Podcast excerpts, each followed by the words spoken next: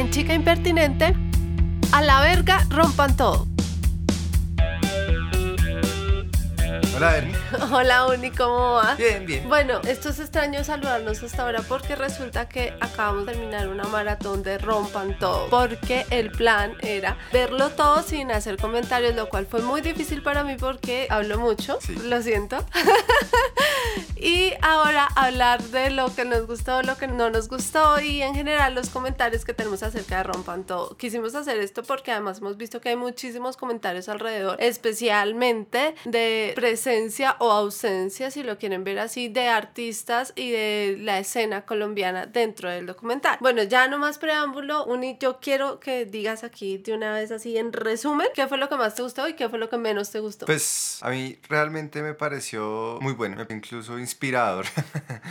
no podría decir que no me gustó, porque en general veo que está muy bien resumido y que están los personajes importantes. Quizá algunas personas hicieron falta, a mí personalmente me hizo falta Caifanes, no sé por qué no estuvieron ahí, porque a mí me parece que es la mejor banda latinoamericana y no estuvo ahí, quién sabe cuál sería el asunto, pero pues hablaron de ellos obviamente y no sé por qué la gente dice que no hablaron de Colombia, si hablaron bastante de Colombia. Salieron las principales ciudades de las que se habló, era México, Buenos Aires, Santiago y Bogotá, entonces no entiendo por qué dicen que no se habló de Colombia. Lo que pasa es que siempre en Colombia hemos querido ser los protagonistas del rock y siento que muchas personas perciben en Colombia como una capital, incluso diría yo, del metal, excepto que hablaban de quimosis, pero pues que además hablan de quimosis es porque está Juanes. Pero el metal y este rock más pesado es el gran ausente en el documental. O sea, eso sí, ni por las curvas se habla de eso. Sí, solamente se habla de Medellín, pues que, que sí es como la capital del metal aquí en Colombia. Yo creo que no se habla porque definitivamente no hay un metal latino. Eso es cierto, pero eso ya también es ahondar. Y yo sí quiero decir las cosas que a mí más me gustaron y menos me gustaron en resumen. Bueno, lo que más me gustó es que siento que efectivamente hay cosas clave dentro del documental que hacen que sienta que todas las bandas, los artistas emergentes, las personas o los chicos que estén en este momento queriendo iniciar un proyecto musical en Latinoamérica, obviamente lo tienen que ver. O sea, me parece que bota unas cosas claves que hay que leer también muy juiciosamente entre líneas para entender esos mensajes y poder potencializarlo realmente de la forma en la que se puede como monetizar todo esto que se está diciendo ahí porque hay, de verdad que unas ideas bien importantes respecto a lo que hace ese clic si la meta es llegar a ser como top. Eso es lo que más me gustó. Y, también entre eso es que a, eso iba mi comentario inspirador, porque es que de verdad ver a todos estos tipos luchándola y sacando adelante, pues muchos de ellos difícil, otros no tanto, pero realmente lo llena uno de emoción ver cómo, cómo todos lograron construir esa escena. Sí, estoy de acuerdo. Y bueno, y ahora lo que no me gustó, lo que no me gustó, ya ahí sí coincido un poco con las críticas que he escuchado, es la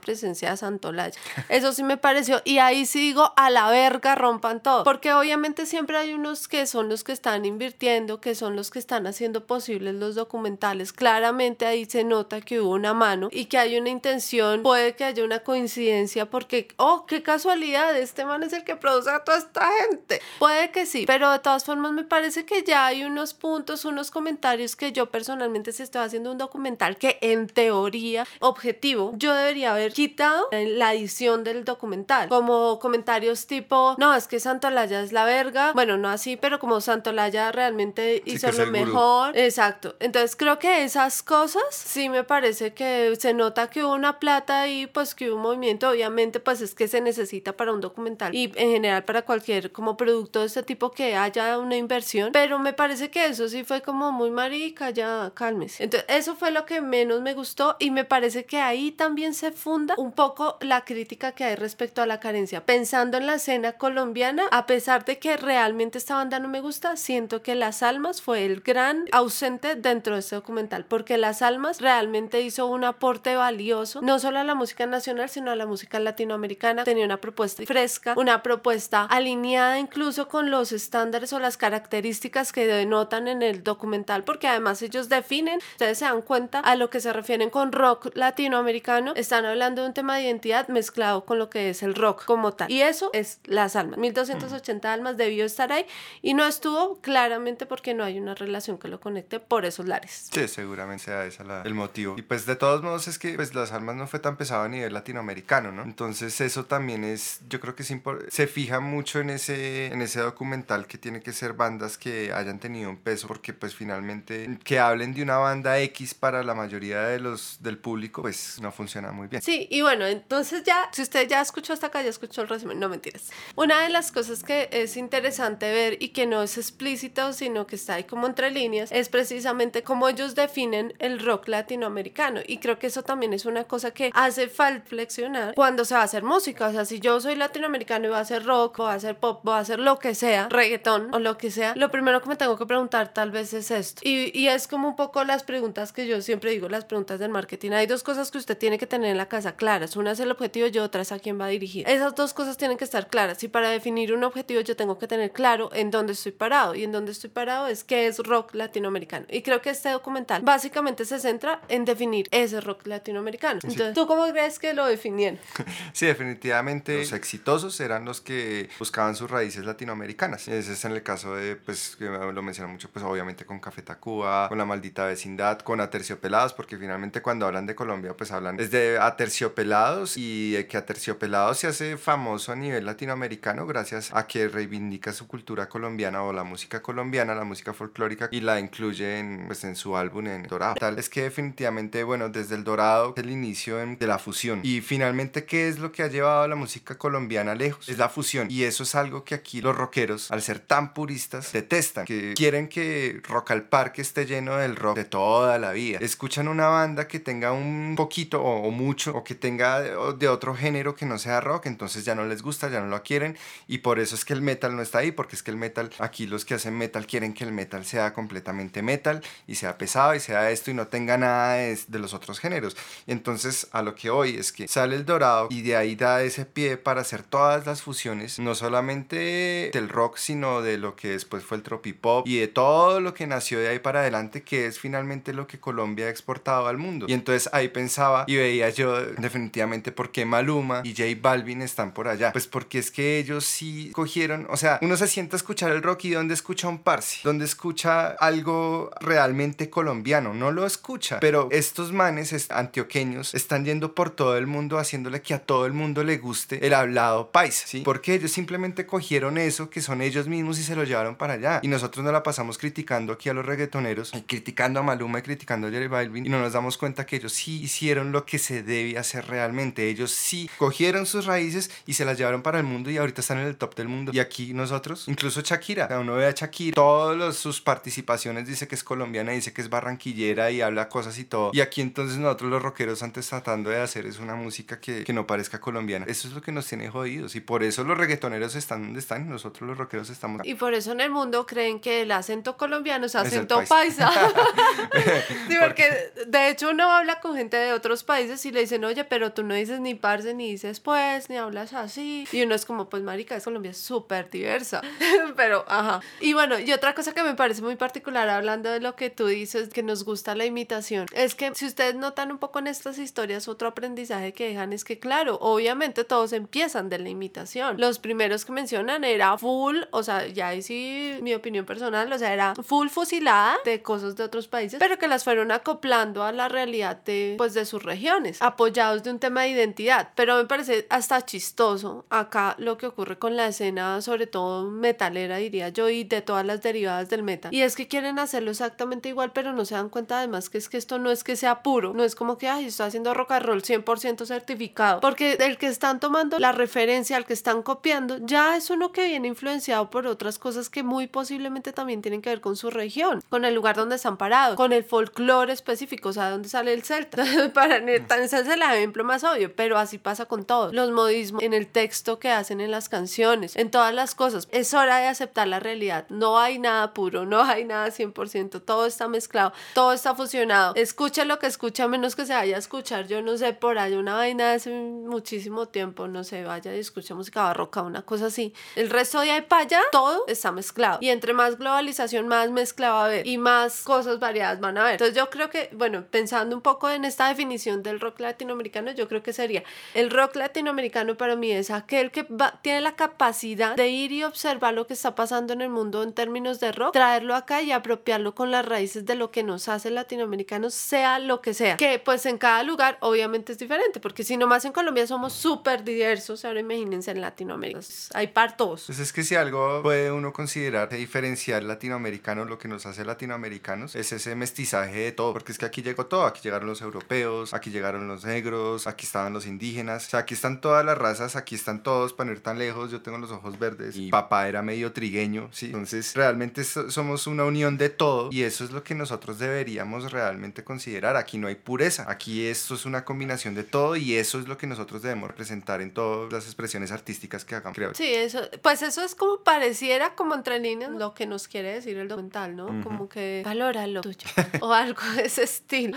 Bueno, yo detecté que ese era como uno de los temas como de las ideas clave que estaban ahí. Bueno, hay otro aspecto también muy importante y que se menciona al final, que es la relación de odio al rock hacia la política. Entonces, eso pues también es súper importante porque definitivamente si hay una característica de la persona joven es que es contestataria, es rebelde y va en contra de lo establecido. ¿Y qué representa el establecimiento? Pues claramente es la política. Y el rock es juvenil, el rock es contestatario y el, el rock definitivamente es algo que va en contra de, del establecimiento, que debería, porque pues es que definitivamente eh, la capacidad del capitalismo es admirable porque el capitalismo coge lo que le guste a la gente y lo pone de su lado. Eso es inevitable. Si mañana, o sea... Y si no, miren a calle 13. Sí, miren a calle 13, exactamente. Y miren todo, o sea, realmente todo el capitalismo lo coge y, lo pone de su lado, o más bien le saca el provecho. Entonces por eso el rock un día fue en contra o lo perseguían y al otro día se volvió el establecimiento y así continuamente está en esa puja. Pero definitivamente la relación del rock y la política es inevitable y es como el core, que está en el fondo del rock. Ahí, bueno, respecto al tema de la política, sí, pero yo difiero un poco en cuanto a que tú dices que como ir en contra por ir en contra. Creo que un poco el mensaje de esto es que sí se trata como de una reflexión. En general todas las artes, no solamente la música o en este caso el rock, sino en general todas las artes tienden a preguntarse respecto a la realidad social. Y obviamente todo en la realidad social es política. Y pues Latinoamérica además es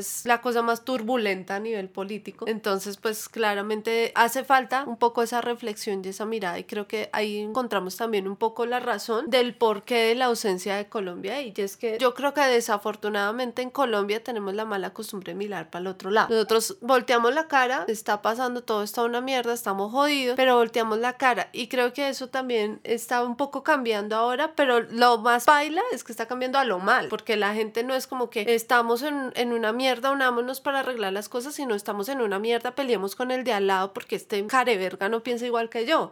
O sea, estamos volviendo al Bogotazo, estamos jodidos. Pero la música, si ustedes se dan cuenta, realmente la música nunca se ha detenido a pensar aquí en Colombia o a meditar o a hablar de qué es lo que está pasando políticamente. O sea, son contados con los dedos de la mano y sobran dedos. Las canciones hechas en Colombia en relación con política. Aquí se habla de otras cosas, se habla de la rumba, de la pachanga. Y una cosa que sí me parece interesante de lo que se hace en términos de la letra aquí en Colombia es que se habla muy de, de la vida del normal, de, de la persona, del ciudadano de a pie. Eso sí es algo, y de hecho yo también diría, este es un punto para reflexionar al momento de uno ir a hacer un proyecto musical, porque acá nos gusta cantar las cosas que nos suenan conocido. O sea, yo escucho un basterio y cuando dice yo crecí tomando agua de panela, fue puta, sí, yo también crecí tomando agua de panela. Y me gusta la canción porque dice eso. Y me siento muy reflejada en esas cosas. Ahí sí hay un pedacito de éxito, pero creo que sí es un punto para reflexionar que acá les hace falta o nos hace falta de pronto trabajar un poco en el sentido político. No voy a decir que no lo hay, porque sí lo hay. No, pues obviamente todo lo que tiene que ver con el punk pues habla de eso. Pues más o menos. Pues en, general, pues porque es que, es, lo mismo. O sea, como que decimos una cosa, pero al mismo tiempo no. O sea, como que sí, pero no, y, y tal, y, y, y, esto, pero no, no, o sea, no, que siento que no se pasa esa línea de lo políticamente correcto. Porque igual estamos acostumbrados, o sea, hemos, vivido y todos, estoy segura que todos los colombianos que escuchan este, en este momento el podcast saben que nosotros hemos vivido en una guerra constante que desafortunadamente nos ha llevado a una insensibilización tenaz. Y nosotros crecimos viendo que todos los días había una bomba, crecimos viendo que todos los días había, cogían personas y las mataban, pescas milagrosas, de todo, todo eso. Y eso nos desensibilizó. Y esa es la verdad. Y entonces nos acostumbramos a voltear a mirar para otro lado. Y obviamente eso se refleja en el arte y en lo que está pasando. O sea, sí hay uno que otro que como que, puta, me tocó más que a los demás demás y lo tengo más fresco, pero en general siento que tenemos la mala costumbre de voltear a mirar por otro lado. Completamente de acuerdo. Y bueno, ese era como otro tema que también siento que estaba ahí como por los laditos dentro del documental, ¿no? Que era como la relación del rock latinoamericano con lo que pasaba con las realidades. Y es que también yo siento que por eso es que no está tanto colombiano, porque como nosotros estamos como en esta pausa infinita donde sí hay guerra, pero no hay guerra, pero que sí, pero que No, no. y que también de todos modos aquí no fue, aquí no hubo una dictadura como, o sea, allá en, digamos en todo lo que pasó en Argentina y en Chile obviamente estaba relacionado, políticamente estaba relacionado con las dictaduras y pues aquí como tal no hubo dictadura, o sea, la violencia fue muy diferente y por eso es que eh, en, esa, en esas épocas pues tampoco había mucho rock como para hablar, porque es que, que, había en los 80 aquí de rock realmente era muy poco No, o, que, el- o que tuviera un impacto más bien. No, y en ese momento el dinero del narcotráfico, que pues, pensando en plata, ¿no? Pensando en que la plata es la que finalmente mueve las cosas, la plata estaba centrada en otro tipo de artes, como en las artes plásticas, y no es por echarle vainas a Botero, ni a Obregón, ni nada de eso, ¿no? Pero pues,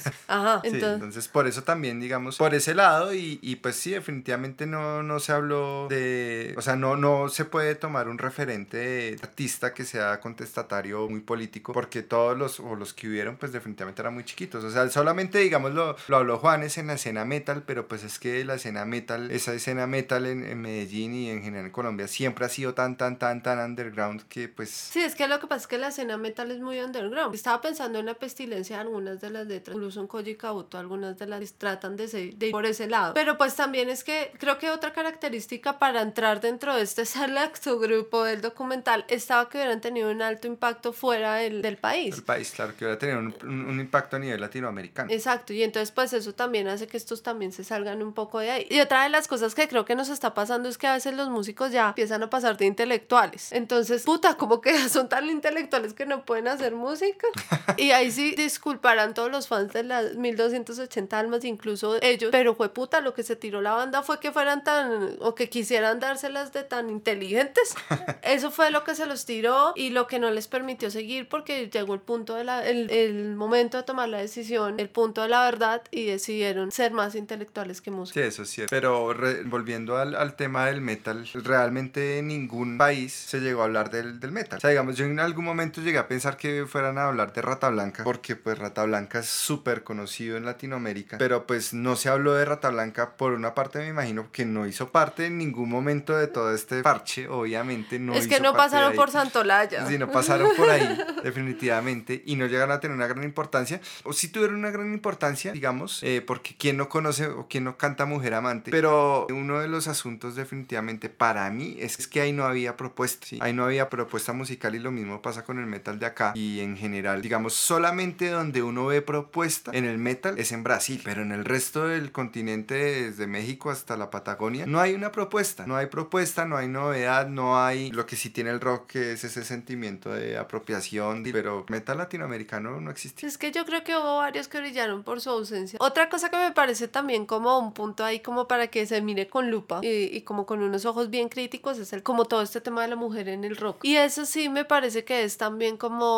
o sea, sí, claramente hay una incursión mayor ahora de la mujer, pues que obviamente se da por todos los cambios socioculturales de la región normal. Pero me parece que la forma en la que lo presentan es un poco como exagerada, por decirlo de alguna forma. Y esto, ojo, esto no es gratis, porque es que resulta y si se dan cuenta y si se pegan una pasadita por las producciones de Netflix lo van a entender súper bien. Y de hecho Disney, todo, todo, absolutamente todo lo audiovisual.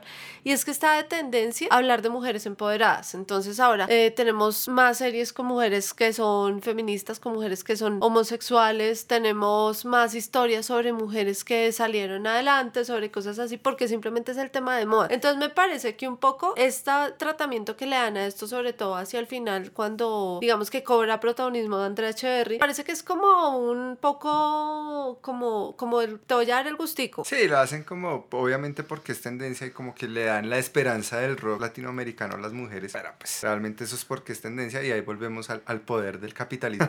Sí, claro, o sea, tienen la capacidad de tomar una cosa que sí nos está preocupando y la convierten en plata. Porque pues sí, claramente eso es un tema, está a la orden del día, es una cosa a la que tenemos que hablar, pero pues nos están tumbando, marica. Sí. Y otra cosa que la historia se acabó a principios del 2000, ¿no? Porque es que desde principios del 2000 hasta acá entonces no pasó nada con el rock, porque no se habla de absolutamente nada. Es que yo creo que de pronto ahí Santolaya entró en una crisis económica, de pronto menos artistas, Sí. Una cosa así, ya no produjo tantos hits, tal vez por ahí va la... No, mentiras, ya hablando en serio, creo que es que también no lo podían abarcar hasta ahora y creo que también era un poco ir a la fija, porque es que estamos viendo tiempos turbulentos de muchísimos cambios, de allá a hoy ha habido muchísimos cambios y siento que la industria de la música no los acaba de digerir. Y eso por una parte. Y por otra parte, de nuevo, si volvemos a Santolaya y pensando, o sea, aquí haciendo como que, bueno, parémonos en la posición de que esto de verdad fuera una propagandística de Santolaya, pues a un personaje como este no le conviene para nada decir que los artistas ahora son independientes y que se gestionan independientemente y se producen independientemente o se producen con pequeños, con productores que ya no están centralizados como sería el caso de Santolaya. Eso no le va a convenir porque eso es decir, marica, no me contrate. Sí, eso está, además que es que sí está obviamente eh, todo visto desde la óptica de la industria y por eso es que cuando llega el 2000 pues se acaba la industria y se acabó el documental porque ya no hay,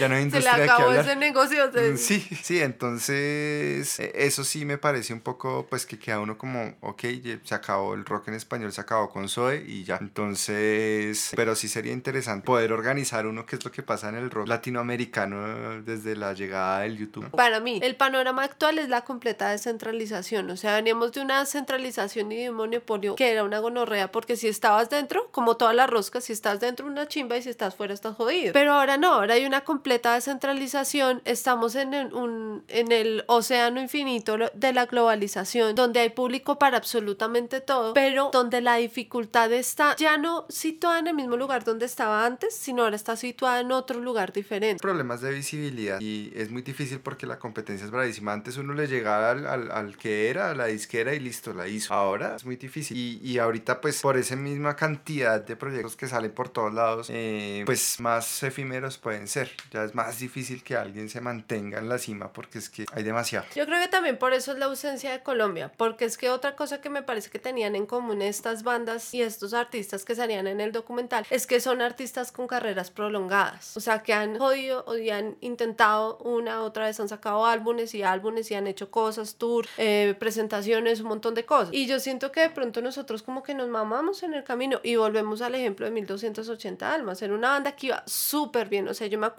y lo comparo mucho con Aterciopelados porque me acuerdo que Aterciopelados era una bandita cuando Las Almas estaba pues en el top del top. Y me acuerdo mucho que yo fui a comprar o fueron a comprarme como los cuadernos de la, del colegio, yo era chiquita y estaba el cuaderno de Las Almas pero no estaba el cuaderno de Aterciopelados que era la banda que a mí me gustaba, entonces era como ¿qué?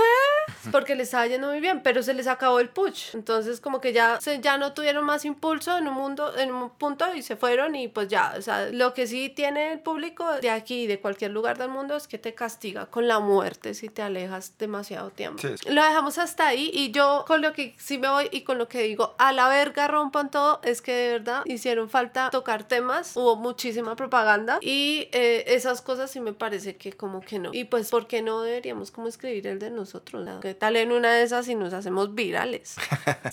Sí, pues definitivamente tiene un sesgo, pero pues como todo, no puede esperar que sean completamente objetivos o que se reúnan todos como una gran fraternidad. Hacer... Como un grupo de amigos. Sí, como un grupo de amigos, porque pues no, muy complicado y, y, de todos modos pues también obviamente hay muchísimos artistas que hubieran podido estar ahí, no estuvieron ahí también pues porque no se pueden meter a todos. Ay, eso es muy democrático de tu parte ese comentario. Obviamente con el sesgo de la rosca en la que estaban, ¿no? Pero pues finalmente lo nombraron a unos que a otros que uno hubiera dicho, uy, los nombraron por lo menos. Sí, digamos a mí Don Teto me pareció que estaba colado. Sí, ellos son ahí como Bueno, no mentiras, tampoco hay que desconocer la fama que tuvieron. Pero pues tampoco fue la gran fama, pero bueno, ahí hablaron, sí. Los chinos pasaron por allá, gracias por venir, le dieron una cola. Sí, exacto, ahí pasaron muchos y se mencionaron a muchos que uno pensaría que no iban a, a nombrar, nombraron, menos mal pusieron ahí a Juanes a que hablara de lo, del metal underground, que fue lo que hizo él. Porque a la larga pues no habló de equimosis, de la parte de equimosis cuando ya fue sí, más no habló de mi tierra. Sí, no habló de mi tierra, que es cuando me equimosis más, ni tampoco hablaron del salto de Juanes a irse solo, sino él habló fue del metal y eso me pareció eh, bastante acomedido de su parte. Bueno, si ustedes llegaron hasta aquí, son mi persona favorita, los amo. Muchísimas gracias por escucharlo, por estar atentos. Y entramos en una nueva fase de Chica Impertinente, en la que siempre va a estar acompañado con Uni, porque al que no quiere sopa se le dan dos tazas. Porque él se quejó en el último podcast y no lo escucharon, van y lo escuchan, porque este careverga se queja y dice que, ¿cómo así que siempre está? Entonces, ahora, pues para que aprenda, le toca estar siempre. bueno, yo no sé si va a ser como el comentarista ese de los partidos de ¿Cuál? el que va y habla de cosas más técnicas.